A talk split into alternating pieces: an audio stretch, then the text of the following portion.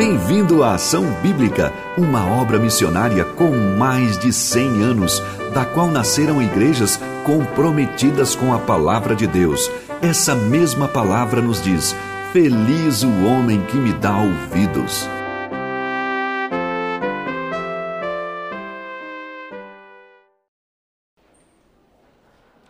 Bom dia aos irmãos e amigos que estão conosco aqui hoje de manhã e aqueles que estão assistindo é, pela internet. Que Deus abençoe a nossa meditação da Sua palavra. É, antes de uh, entrar no assunto mesmo, o nosso assunto hoje será o seguinte: nosso nome. Qual é o teu nome? Pensa bem. Nós todos nós temos um nome conhecido por Deus. Que fato glorioso, maravilhoso que o nosso nome é conhecido por Deus, com todos os nossos problemas, deficiências, é, incompreensões das coisas de Deus, o nosso nome conhecido por Deus, arrolado no céu. O que, que é arrolado? Antigamente os registros eram feitos em rolos. Os livros de antigamente eram rolos. Então, o nosso usamos ainda no português um pouquinho mais antigo, arrolado. Mas a gente também poderia colocar registrado. Hoje em dia o registro é feito no cartório e os cartórios estão passando para registros digitais. Não, quer dizer, os nossos nomes, é, a maneira de registrar está mudando. Mas o que é importante entender, o nosso nome está arrolado no céu. Ponto de interrogação ou um ponto de exclamação? Será que isso é uma pergunta que nós nos fazemos? Ou será que aquilo é baseado em uma afirmação por parte de Jesus? Então, é, eu não sei se vocês já perceberam, antes de entrar no texto bíblico, se vocês já perceberam que existe uma tremenda é, esforço da sociedade moderna de substituir os nossos nomes por números. Já perceberam isso? Na hora que você vai fazer o pagamento, o que, que eles te perguntam? Qual é o teu CPF? É? E você sabe o seu CPF de cor? Sabe. Então, qual é o projeto que, inclusive, já está tramitando no Congresso? Que cada criança, ao nascer, vai receber um número. Isso assusta vocês? Não, a gente está acostumado com isso. E a gente vai acostumando com isso, isso que é o pior. E o projeto vai mais longe. Tem pessoas que estão preparando para que cada criança, quando já nasce, ela já recebe implantado um chip no qual estão os seus dados biométricos. Quer dizer, isso vai, evidentemente, a estatura vai mudar, vai chegar na idade adulta, vai ter uma outra estatura do que como bebê. Mas é, os chips já estão preparados para receber essas modificações.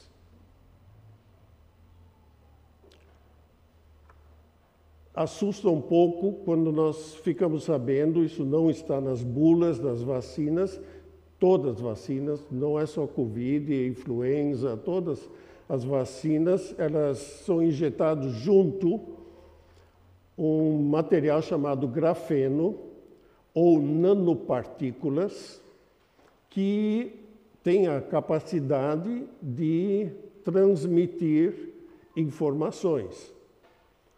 No momento, eles dizem que só está transmitindo a informação que você foi vacinado. Se você duvidar disso, você que recebeu alguma vacina, influenza ou Covid, o que seja, pega uma moeda de um real e coloca ela exatamente em cima do local onde foi colocada a vacina e você vai ver que ela vai grudar ali. Por quê? Porque essas nanopartículas têm propriedades magnéticas.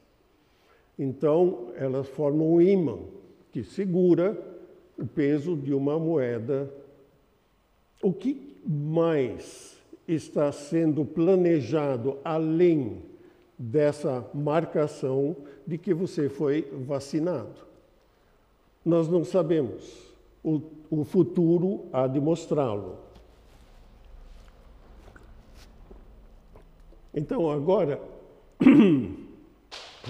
nas nossas culturas eh, ocidental, pelo menos, e também eh, no mundo inteiro, nós temos, eh, nós estamos então sentindo essa perda de identidade pessoal, com histórico, com biografia, com, eh, com um montão de características pessoais por um número que é impessoal. Isso não é, não é novo, é, existe um fa é, filme famoso de Charles Chaplin é, em que ele entra numa engrenagem, numa fábrica, passa lá no meio das máquinas, é, em que ele é simplesmente uma peça na engrenagem. É exatamente isso que está sendo planejado, mas isso foi no ano 1920. Agora, tem uma peça mais antiga, um romance de Victor Hugo, é, que chama Os Miseráveis. Isso foi transformado em um musical alguns anos atrás, rodou o mundo inteiro. E uma coisa que chama a atenção, é, a, a personagem principal é um prisioneiro, um é, presidiário de, que ficou, recebeu uma sentença de 20 anos porque ele roubou um pão, porque ele estava com fome, adolescente ele ainda. E é, ele fez várias tentativas de fuga, então a pena dele foi para 20 anos. Ele recebe liberdade condicional, mas o comissário de polícia chamado Javé, o homem chama Valjean, é, muda de nome durante a peça, mas esse policial, até o final da vida dele, sempre se refere ao senhor Valjean como número de prisioneiro dele. Vocês lembram dos judeus e daqueles que ficaram confinados em campos de concentração e de extermínio eh, dos nazistas? Eles receberam tatuados um número eu ainda atendi várias pessoas que passaram pelo campo de concentração, estão lá, estavam lá até o fim da vida, 90 anos, 95 anos, lá com o número gravado. Isso assusta? Sim. Que bênção nós ainda usarmos nomes. Você ter um nome que te identifica como indivíduo, com uma história, com uma biografia, com um propósito. Uma pessoa que tem propósito nessa vida e que tem um futuro diante de si. Na Bíblia, nós vemos uma valorização muito grande das pessoas pelo seu nome suas características, suas eh, características pessoais, seu histórico, seu valor, valor como pessoa, valor diante de Deus. É, alguns exemplos, ainda estou usando a, a imaginação de vocês. Lembram-se do Faraó que estava impedindo o povo de Israel de sair do Egito? Qual é o nome dele? Qual é o nome dele? Alguém sabe? Não, ninguém sabe. A Bíblia não nos dá o nome dele. Os historiadores estão discutindo, uma vez é, Ramsés, outras vezes eles dão outros nomes. Isso não é interessante, mas Moisés, ele é tratado pelo nome. Arão é tratado pelo seu nome. Faraó, que na verdade era o faraó, o homem mais poderoso, pelo menos daquela região, ele não tem nome diante. Pense, é, quem é o autor verdadeiro da Bíblia? É Deus. Faraó não tem nome. Também não tem representações egípcias da travessia do Mar Vermelho. Por que será? Normalmente, os, é, nos túmulos dos faraós, tem representações de, de batalhas vitoriosas quando eles conquistaram povos e nações. Uma derrota dessas seguramente não vai ser representado no túmulo de algum faraó. Então, por isso, nós também não temos, os historiadores, na verdade, não têm certeza quem foi exatamente a pessoa do Faraó nos dias do êxodo eh, judeu. Vocês veem, no fundo, a mesma coisa já com José. Qual é o nome do Faraó que teve aqueles sonhos? Simplesmente Faraó. É o título dele. E nós podemos ter muitos títulos, mas diante de Deus, o que conta é o nosso nome. É, vamos para o Novo Testamento, Lucas 16, tem a história do homem rico e Lázaro. Quem tem nome? É Lázaro. E o homem rico? Ele não era um homem importante? Eles não fizeram até um funeral majestoso para ele? E onde ele acordou? Ele acordou no inferno ou no mundo dos mortos, longe de Deus, em sofrimento. Lázaro, reconhecido lá no, por Deus, lá no colo de Abraão. Valorizem o fato de que nós, que vocês têm um nome, que os seus pais se dignaram a dar um nome para vocês. Esses dias ainda ouvi uh, o depoimento de uma mulher que não foi registrada quando nasceu. E o sofrimento que isso significa ao longo da vida. Ela, no fundo, não existe. Nós poderíamos prolongar a lista dessas, uh, dessas coisas, não é o meu propósito hoje. Vocês veem que quando Deus, lá no, com o primeiro casal, no fim da tarde, ele chamou quem? Adão. Ele deu um nome. Caim, que eh, no fundo estava com um relacionamento abalado com Deus, Deus fala com Caim e diz a Caim para ele tomar cuidado que a tentação e o pecado jazia à sua porta e ele deveria resistir ao, a essa tentação. Ele não resistiu, ele matou. E Deus ainda assim depois falou com Caim. E nós vemos que quem voltou as costas para Deus foi Caim e saiu da presença de Deus. Nós vemos um outro fato muito interessante que Deus soberanamente mudou alguns nomes. Vocês lembram o nome de Abraão antes? Era Abrão. Né? Durante capítulos inteiros lá do Gênesis, Abrão, Abrão, Abrão, Abrão, e quando então finalmente aquela promessa de um descendente chega, Deus muda soberanamente o nome dele para Abraão, a mulher dele, Sarai, para Sara. É, vocês lembram o Jacó? O que, que significa Jacó? Trapaceiro, usurpador, né? Então, é, ele luta, depois de é, retornar lá da Mesopotâmia, lá da terra de Arã, quando ele retorna, ele luta, tem uma noite lá em Peniel, relatado na Bíblia, onde ele luta com o anjo do Senhor. E diz no final que ele prevaleceu. Mas Deus mudou o seu nome e lhe deu o nome de Israel, aquele que lutou com Deus. Agora vocês veem no Novo Testamento, o Senhor Jesus, ele muda alguns nomes.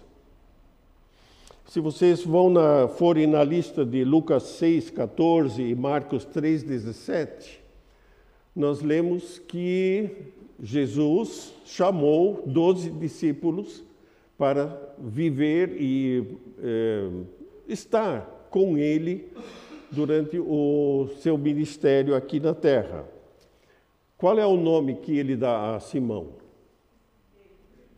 Pedro. Levi. É o nosso evangelista Mateus. É, Tiago e João, ainda está escrito lá em Marcos, tão bonitinho. Boa Nerges, filhos do trovão. Quer dizer, temos dificuldade de imaginar aquele é, apóstolo João, filho do trovão. Isso era a natureza deles. Mas se nós vemos eles é, querendo é, mandar é, uma tempestade, raios e trovões sobre o povo de Samaria, nós entendemos um pouquinho qual era a natureza deles. Então, é, ele mudou. Natanael, nós o conhecemos na Bíblia como, depois como Bartolomeu. Agora, nós, eu acho muito interessante, vocês podem abrir a sua Bíblia lá em João 21, versículo 15. Ali, depois de, do Jesus, depois de ressuscitado, ele se encontra, os seus discípulos vão lá para o mar da Galileia novamente e vão fazer o seu antigo ofício. Eles vão pescar. E o Senhor Jesus, ele toma a parte o apóstolo Pedro. E é uma coisa extremamente significativa. Você, quem mudou o nome de Pedro? Não foi Jesus? Qual é o nome que ele está usando? Simão, filho de João. E olha, é as três vezes. Quantas vezes Pedro tinha negado o Senhor Jesus? Foram três vezes. Ele disse: Simão, filho de João, você me ama mais do que a estes, que no fundo ele não se está referindo aos outros discípulos, mas está se referindo aos teus é, apetrechos de pescador, que é, os teus instrumentos da tua profissão secular. Você é pescador, sim, mas eu te transformei em pescador de homens. Cuida das minhas ovelhas. Simão Pedro, quer dizer, é, Simão, filho de João, Simão, filho, tu me amas mais.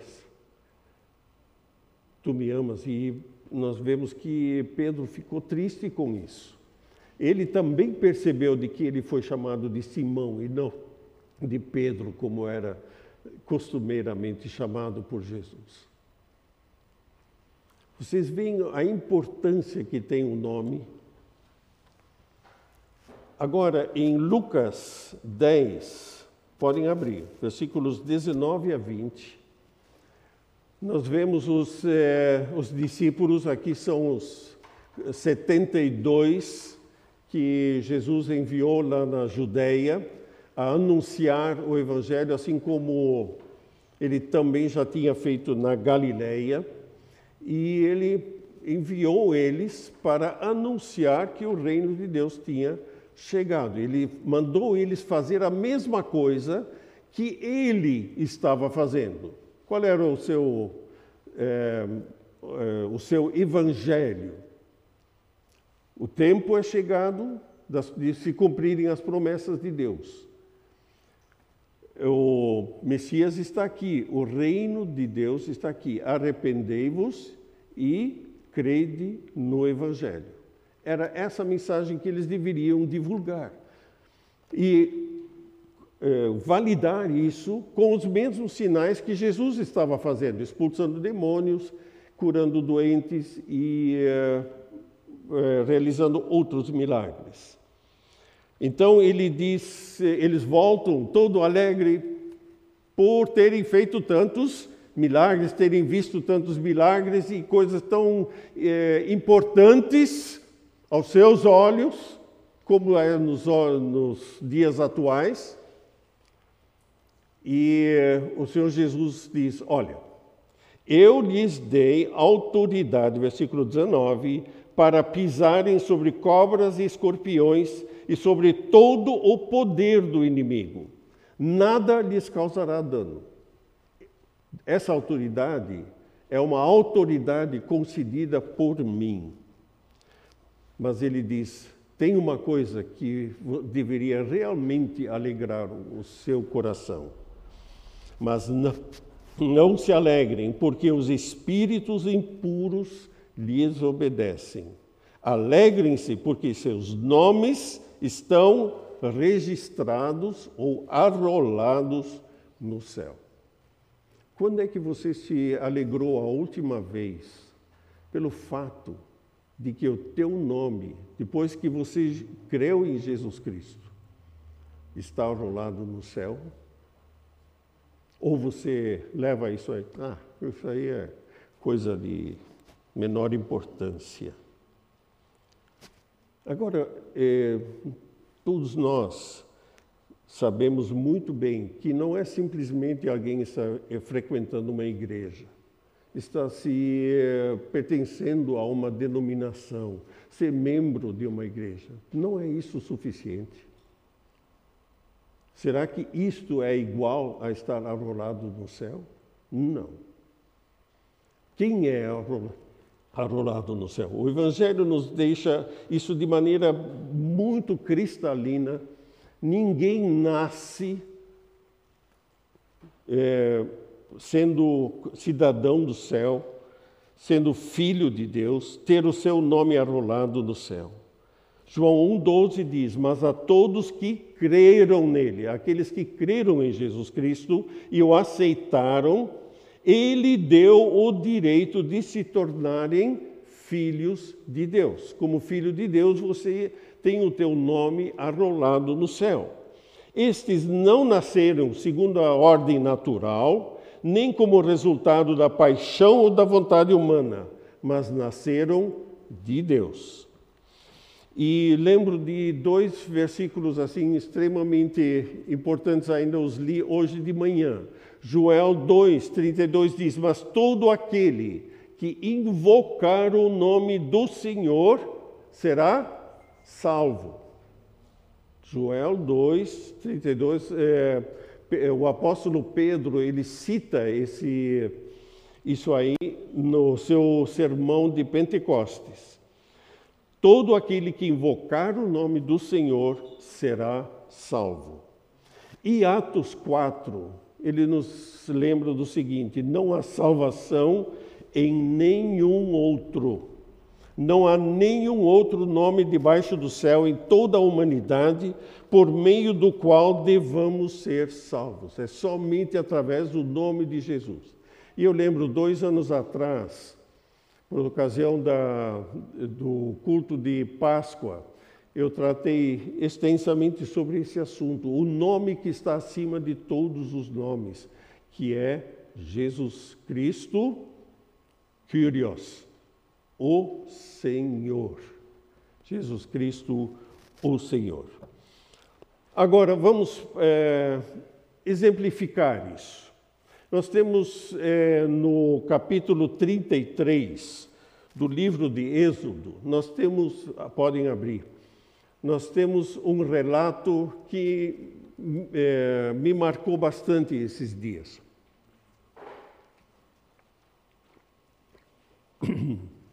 Moisés conduziu o povo judeu, é, tirando-os do Egito através do Mar Vermelho.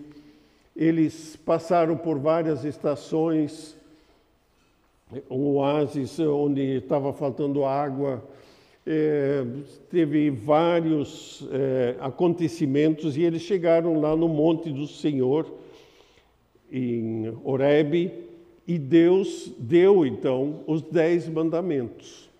Qual é o primeiro mandamento? Eu sou o Senhor teu Deus, não terás outros deuses diante de mim. E qual é o segundo? Não farás para ti imagem de nada no cima no céu, na terra ou debaixo da terra, ou nas águas. Não te prostrarás diante deles. E qual foi o pecado, primeiro pecado que o povo, como povo mesmo, cometeu. Eles voltaram as costas a Deus. Eu disse: Nós não sabemos o que aconteceu com esse Moisés. Ele disse: Arão, faça-nos deuses que nos vão dirigir através desse deserto terrível. Então eles Arão, que o futuro sumo sacerdote, naquela altura ele não era sumo sacerdote, ele, ele era simplesmente o, a boca de Moisés. Ele, é, ele então é, moldou ali um bezerro de ouro. Eu só faço lembrar o seguinte: quando Jeroboão é, dirigiu aquelas dez tribos é, revoltados contra a dinastia de Davi, o que que Jeroboão, o novo rei, o que ele instituiu, o que que ele estabeleceu? Ele diz: vocês não precisam mais ir para Jerusalém procurar a presença de Deus. Deus está representado por um bezerro de ouro aqui em Betel, a casa de Deus, e mandou fazer para aqueles que moravam mais longe no norte, ele mandou colocar também um bezerro de ouro na tribo de Dan, ao pé do Monte Hermon. Então, Israel, esse é o vosso Deus. Coisa terrível.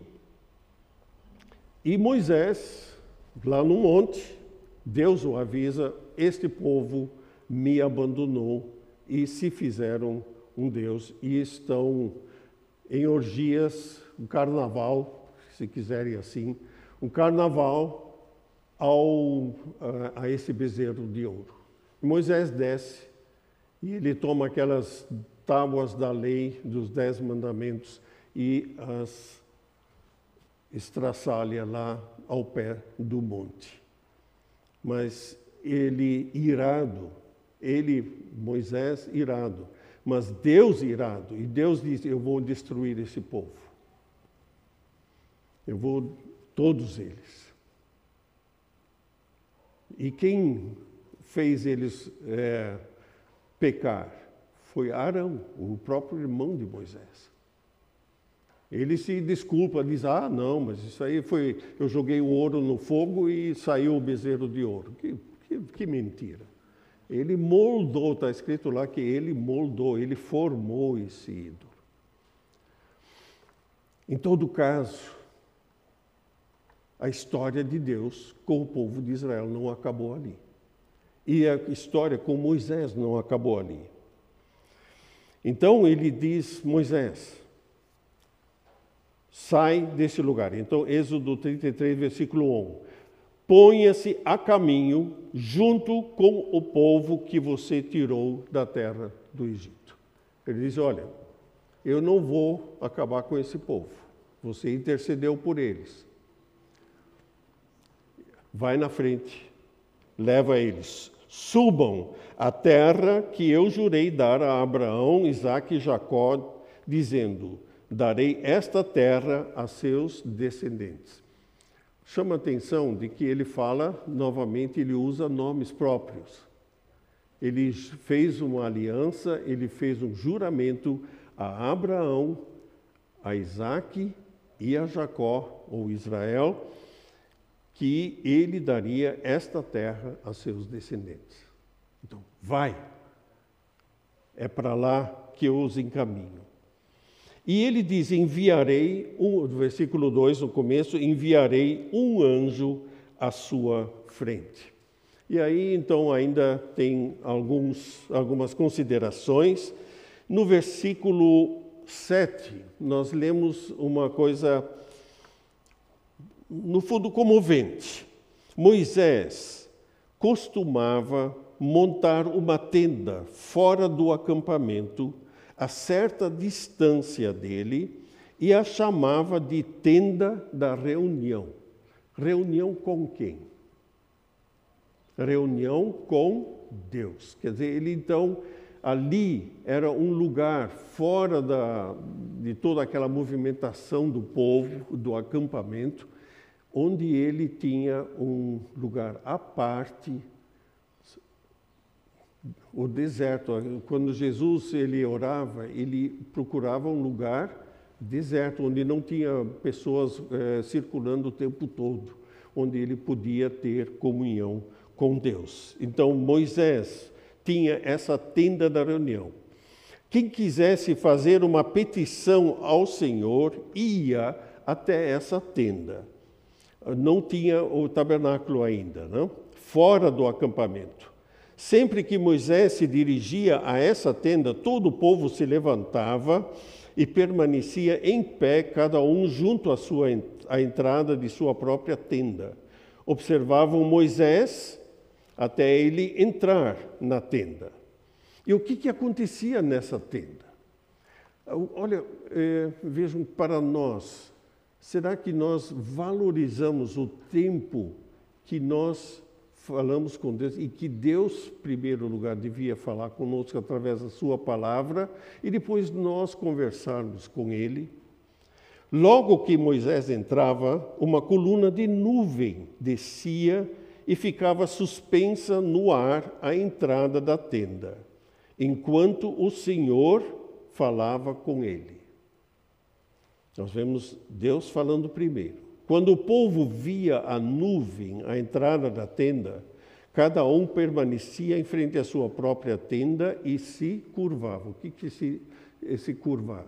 Ele estava adorando a Deus. Ali Deus está presente. Ali o Senhor falava com Moisés, face a face. Você já falou com uma pessoa que te volta as costas?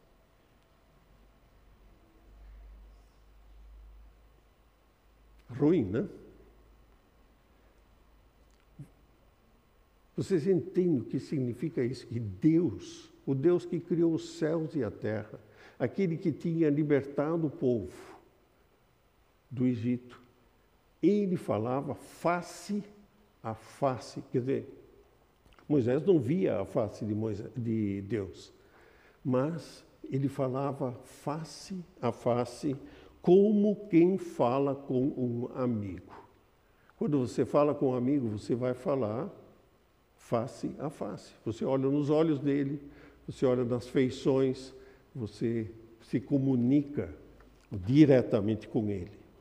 Depois, Moisés voltava ao acampamento, mas seu jovem auxiliar Josué, filho de Num, ficava na tenda. Nós temos um versículo muito interessante no Salmo 25, onde Davi ele diz o seguinte: a intimidade, quer dizer, falar face a face é ter intimidade com o Senhor, né? A intimidade do Senhor é para os que o temem, aos quais ele dará a conhecer a sua aliança.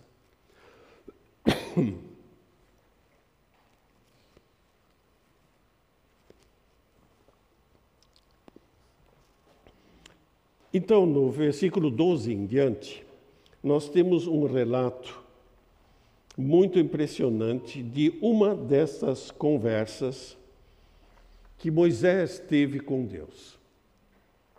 Então, diante de todo aquela, aquele fardo daquele povo, que primeira coisa foi transgredir os primeiros dois mandamentos, voltar as costas a Deus e, e fabricar ídolos.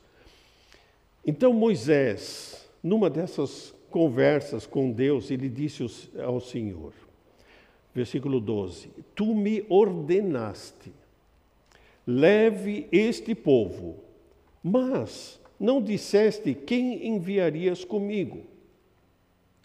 Tu fizeste uma declaração, declaraste: Eu o conheço pelo nome e me agrado de você.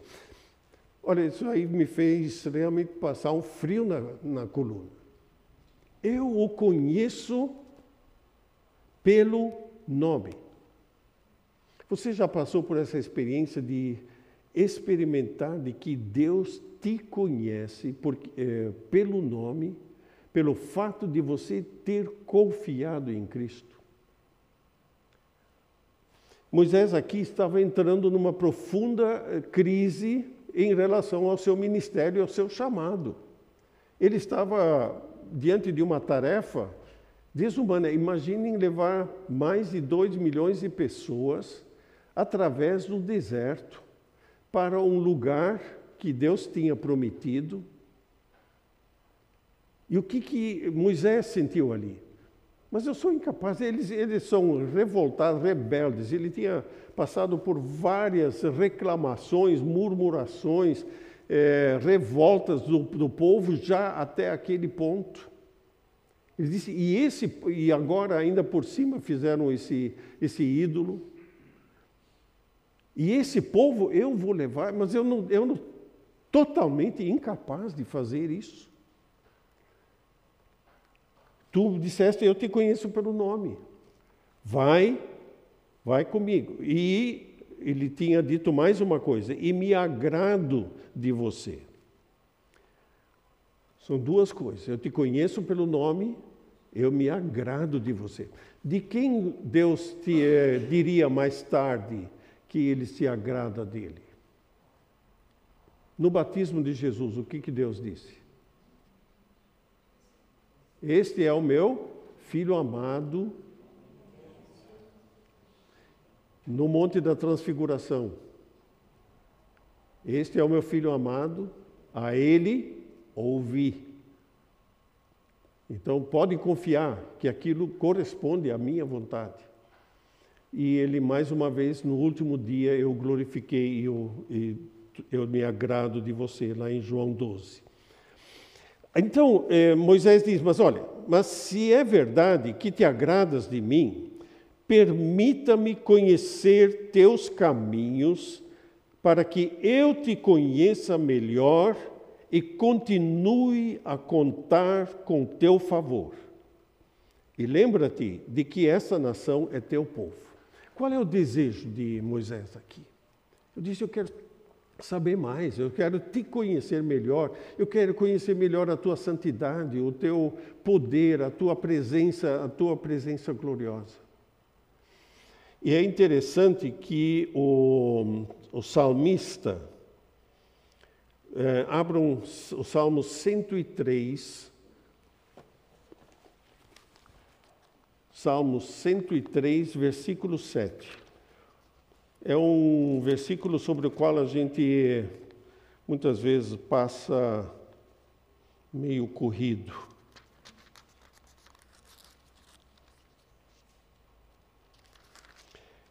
Então, ali ele diz o seguinte: revelou seus planos a Moisés e seus feitos aos israelitas. Vocês perceberam a diferença? Qual é a diferença? O que, que ele revelou a Moisés? Os seus planos, a sua santidade, quem ele é, o que, que o povo viu, os feitos, aquilo que resultou da fé e da, eh, da confiança que Moisés tinha colocado em Deus. Vocês percebem a diferença? Davi também ficou impressionado, então, com esse fato. Moisés fez essa oração e Davi, no fundo, está testemunhando realmente Deus atendeu essa oração. Se nós buscarmos a presença do Senhor, nós permitamos conhecer. O que, que está atrás dessa palavra conhecer? Essa palavra conhecer é muito mais do que saber as coisas.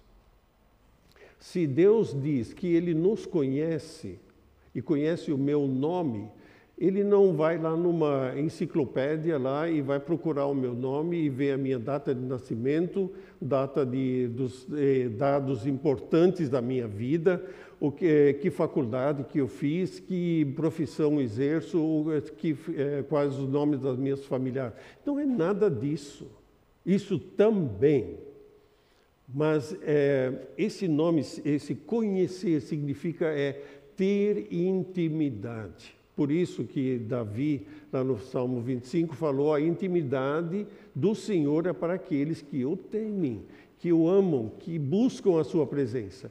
E aqui nós vemos Moisés fazendo essa oração: permita-me conhecer teus caminhos, penetrar profundamente, conhecê-los cada vez mais, dia após dia mais, para que eu te conheça melhor. Quer dizer, me revela os teus caminhos que eu para eu te conhecer melhor. Entende o que, que ele estava buscando? A intimidade do Senhor. E continue a contar com o teu favor. Deus responde, face a face, como amigos. O Senhor respondeu: Eu acompanharei você pessoalmente e lhe darei descanso. Olha, ele, ele diz uma afirmação: Eu vou te acompanhar pessoalmente, através da nuvem, durante a noite, eh, durante o dia, a coluna de fogo, durante a noite eu estarei contigo. Mas eu estarei presente lá contigo, lá no teu coração. Então Moisés disse: Se não nos acompanhares pessoalmente, não nos faça sair desse lugar. Se não nos acompanhares, como os outros saberão que meu povo e eu contamos com teu favor? Pois é tua presença em nosso meio que nos distingue. Teu povo e eu de todos os outros povos da terra, o que nos distingue? Você já percebeu? Você, a presença, o fato de você ser conhecido, ter o nome conhecido por Deus, faz diferença, faz você ser distinguido como diferente de todos os outros? Será que você, será que eu faço diferença no lugar onde, na minha família, no meu, eh, no meu local de trabalho, nos meus relacionamentos? Será que eu faço diferença porque Deus está comigo? Ele ora por isso. O Senhor respondeu. Agora, Deus, veja, o diálogo não é um monólogo. Né? as nossas orações não deveriam ser esse monólogo. O Senhor respondeu a Moisés: Certamente farei o que me pede, pois me agrado de você e o conheço pelo nome. Voltem para o versículo 12. O que, que ele disse no versículo 12? O que, que Moisés disse? Tu me disseste o quê? O que está no 12? Eu o conheço pelo nome e me agrado de você. E o que, que Deus diz aqui no versículo 17? Inverteu. Ele disse: Eu me agrado de você e o conheço pelo nome. O fato de te conhecer pelo nome, isso tem a ver com o meu agrado sobre você. Como é que você, como é que nós podemos agradar a Deus? Em primeiro lugar, a nossa fé realmente em Jesus Cristo, em todas as circunstâncias. Nos momentos difíceis, nos momentos de vitória, nos momentos de provação, no momento de crise, como era aqui o caso de Moisés. Então, Moisés agora responde: Moisés disse: Então peço que me mostres tua presença gloriosa. Ele é atrevido, né? É uma.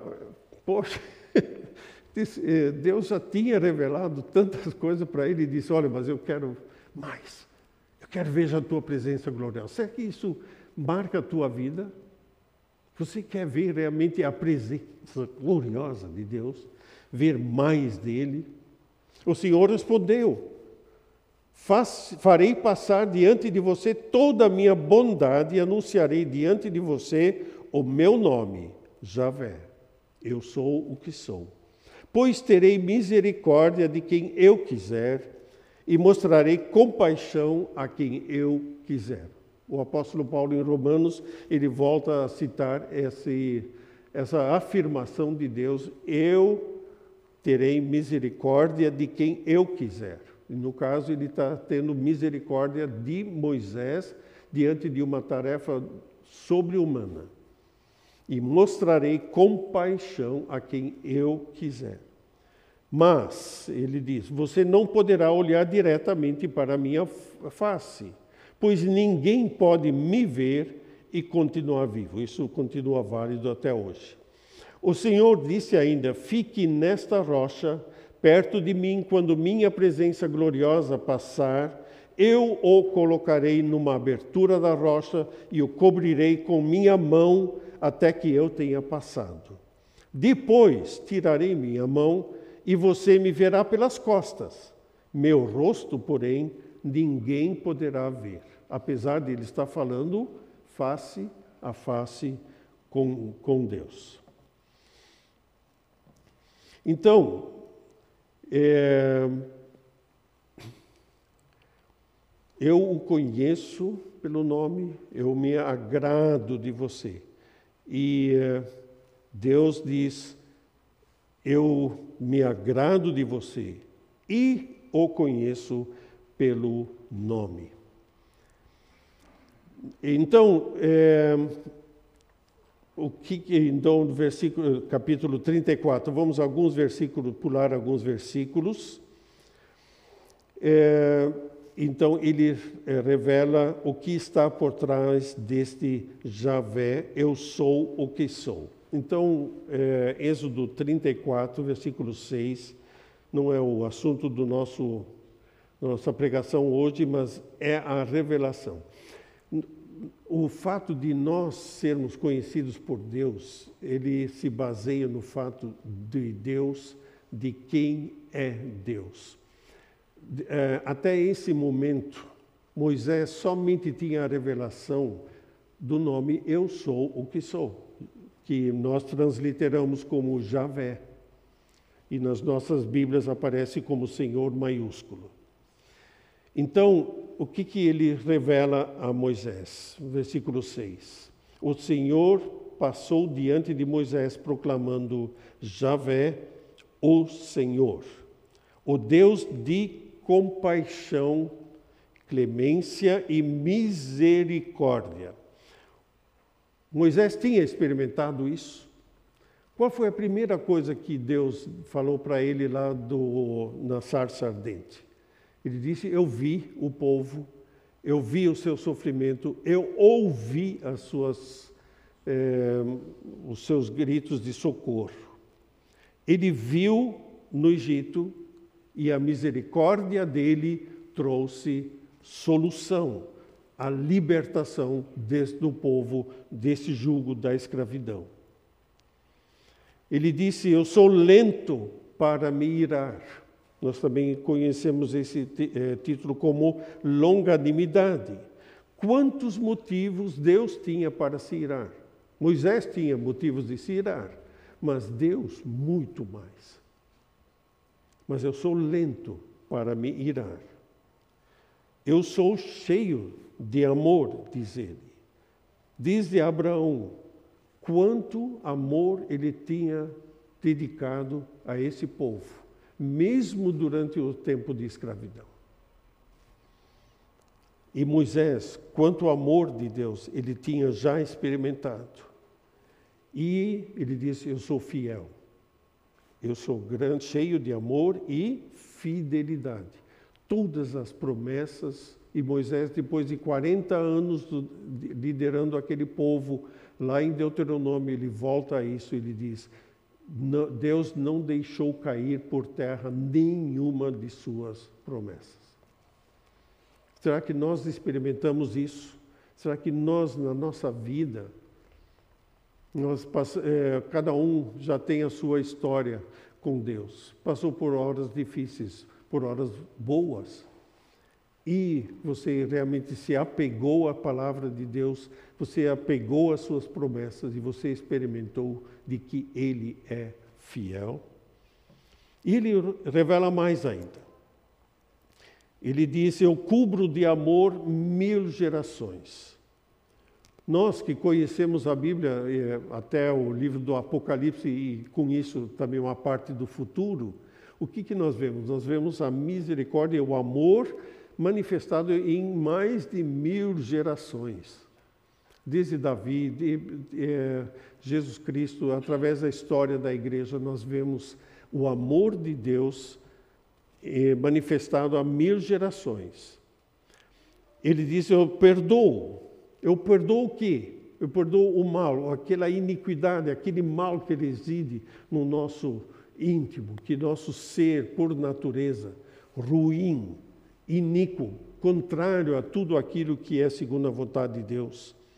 A rebeldia, a que leva à transgressão, que faz nos produzir eh, atitudes, pensamentos, atos que são contrários à vontade de Deus. E o pecado, que então é a transgressão consumada e realizada através de palavras, através de atos. Tudo isso. Mas, ele diz, eu não absolvo.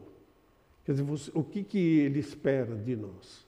De que você e eu, diante da santidade de Deus, nós reconheçamos o nosso erro. Eu não absolvo o culpado, mas eu perdoo Perdão, perdão é uma decisão soberana da parte de Deus em que ele diz: Eu perdoo. No caso, nós hoje já temos Jesus Cristo que já morreu pelos nossos pecados e por isso temos o perdão pleno de todas as nossas transgressões e de toda a iniquidade do nosso coração. E ele diz então também: trago as consequências do pecado daquele que insiste e não se reconhece culpado, dos pais sobre os filhos até a terceira e quarta geração. E um exemplo clássico disso são todas as é, dez tribos do norte. Não existe nenhuma dinastia depois que ela voltou as costas a Deus e passou para é, adorar ídolos, desde Jeroboão nenhuma dinastia durou mais do que quatro gerações. Podem fazer a conta, se quiserem. Tá? Então, em Êxodo 34, o que, diante desta revelação do nome de Deus, no mesmo instante, Moisés se prostrou com o rosto no chão, está lá escrito na sua Bíblia, e adorou, o adorou.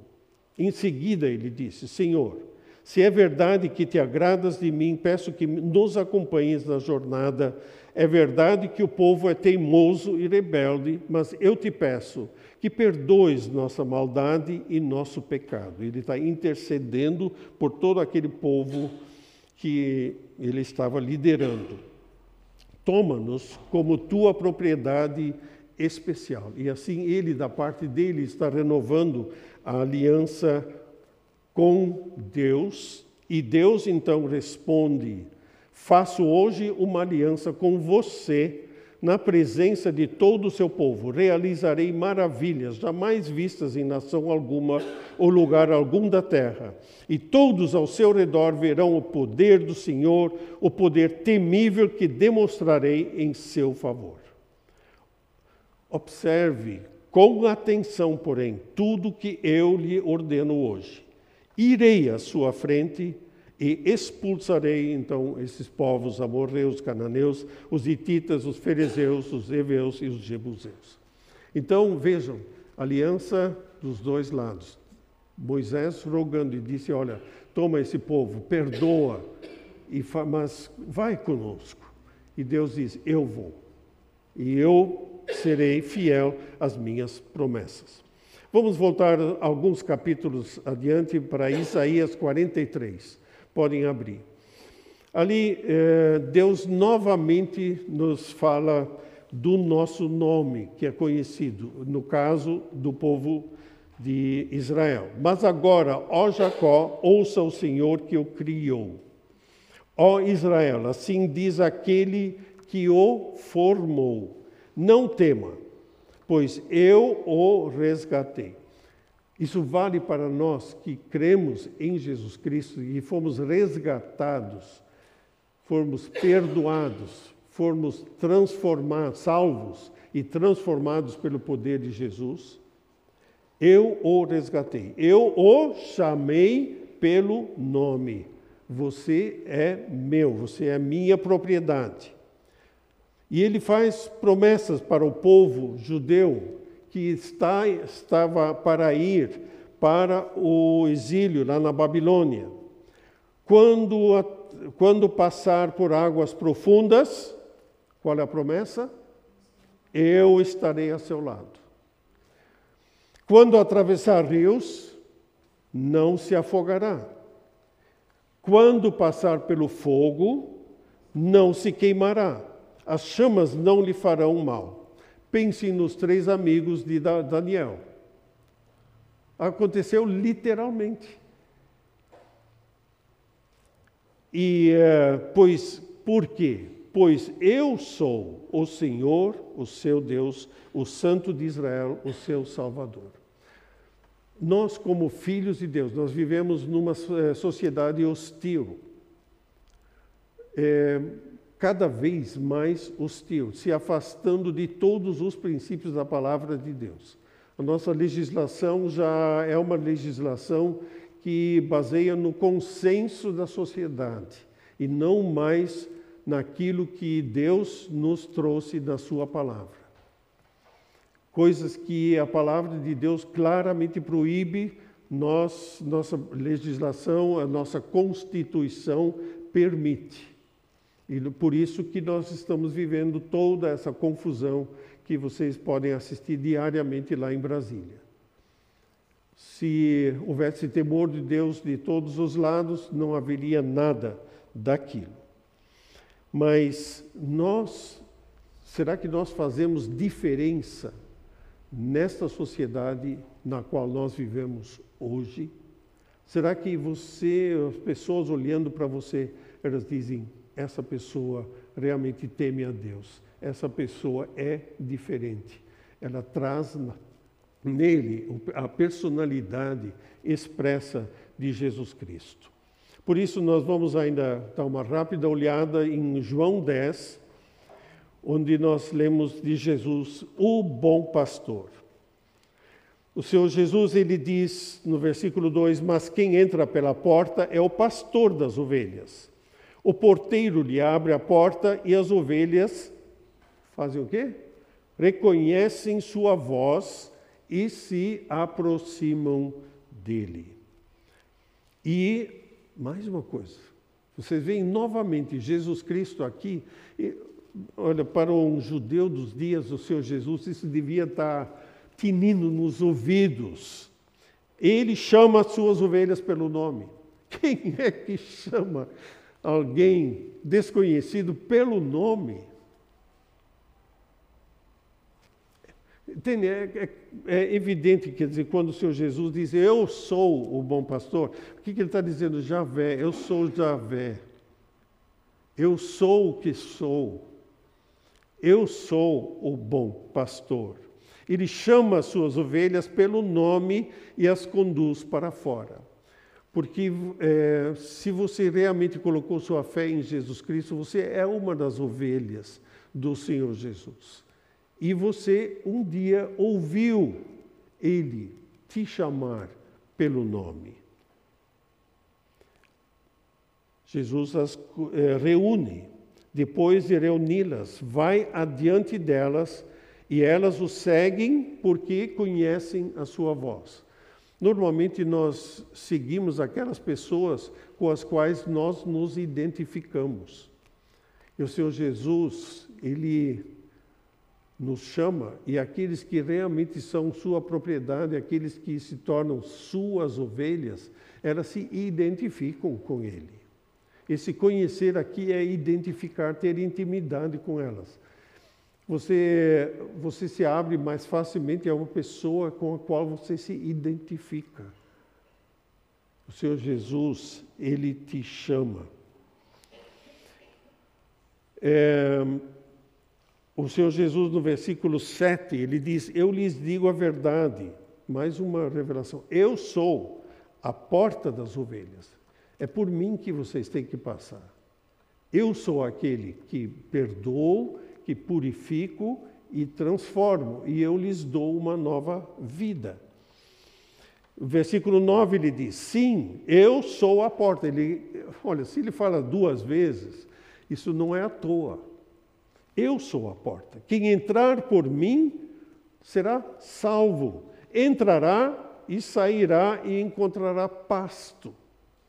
Quer dizer, a sua vida tem uma, um suprimento de um alimento espiritual diário. Eu não preciso buscar é, energias positivas, é, é amuletos, pirâmides, cristais, uma energia lá cósmica impessoal. Eu tenho um Deus, Jesus, que nos que me alimenta. Encontrará alimento espiritual para a tua alma. O ladrão vem para roubar, matar e destruir. Eu vim para dar vida, uma vida plena que satisfaz. Você está vivendo esta vida plena por aquele que te conhece pelo nome, te chamou pelo nome, te trouxe salvação, te trouxe transformação de vida e uma nova vida experiência de vida plena e que satisfaz. Versículo 11, ele repete mais uma vez: Eu sou o bom pastor, também duas vezes.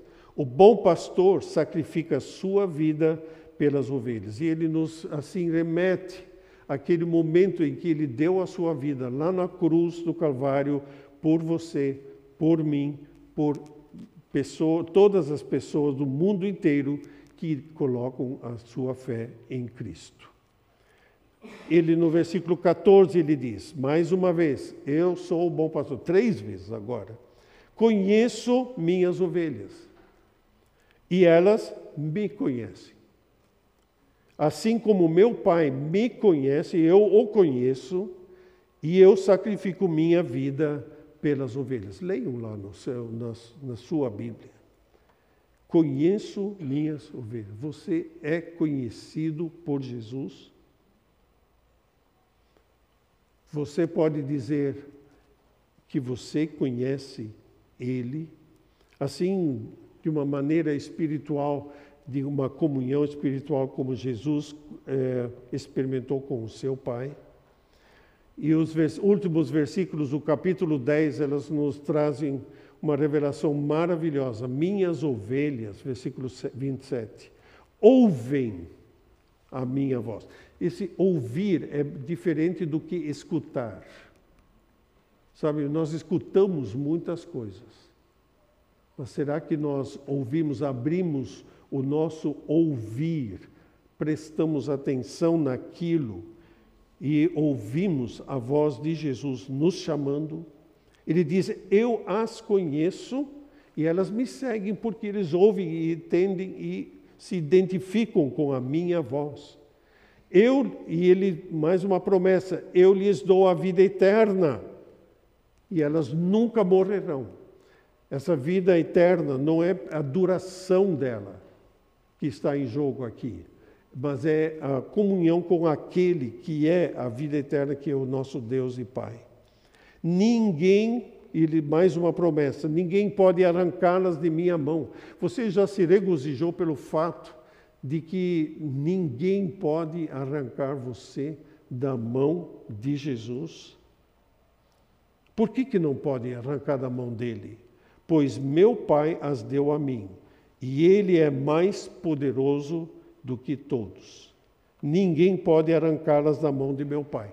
Então, ele dizendo a minha mão, a mão do meu Pai é a mesma coisa. Eu seguro, eu lhes dou segurança. Não é a tua fé em Jesus.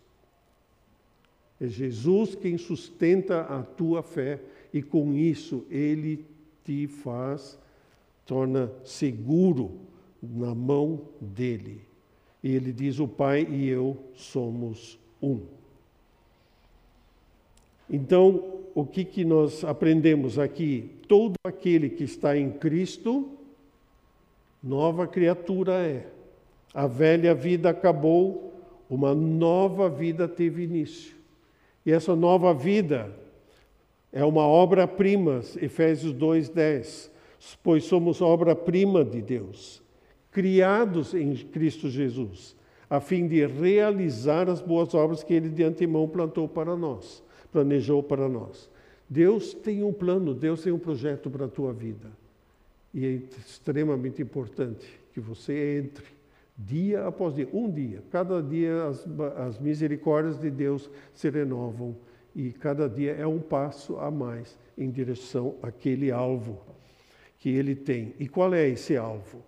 Pois Deus conheceu de antemão os seus, os predestinou para se tornarem semelhantes à imagem de seu Filho Jesus Cristo, a fim de que ele fosse o primeiro entre muitos irmãos. O projeto, ele te conhece pelo nome, mas ele tem um propósito para esse, essa tua vida, que ela traga a marca de Jesus, que tenha aquele fruto do Espírito, é, amor, paz, alegria, longanimidade, mansidão, domínio próprio.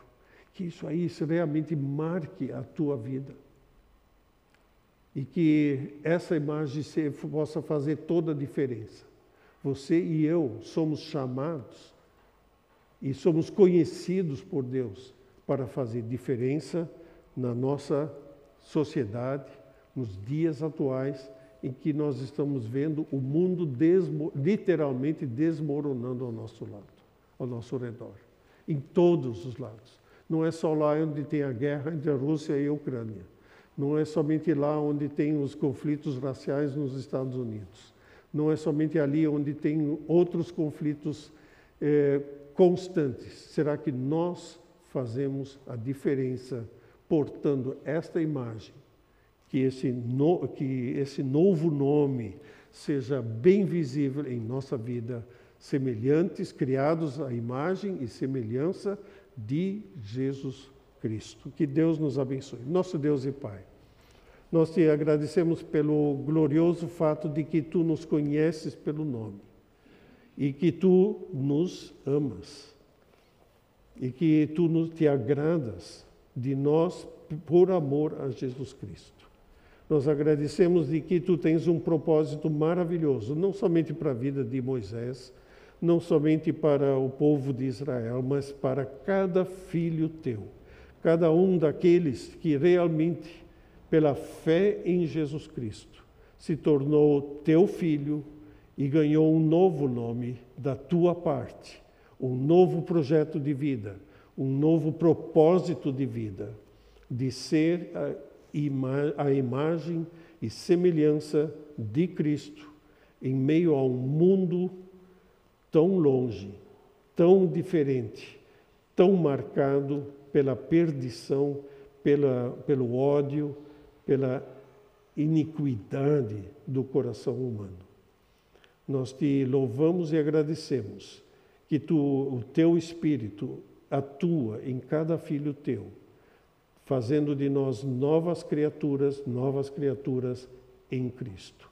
Em teu nome, Senhor Jesus. Amém.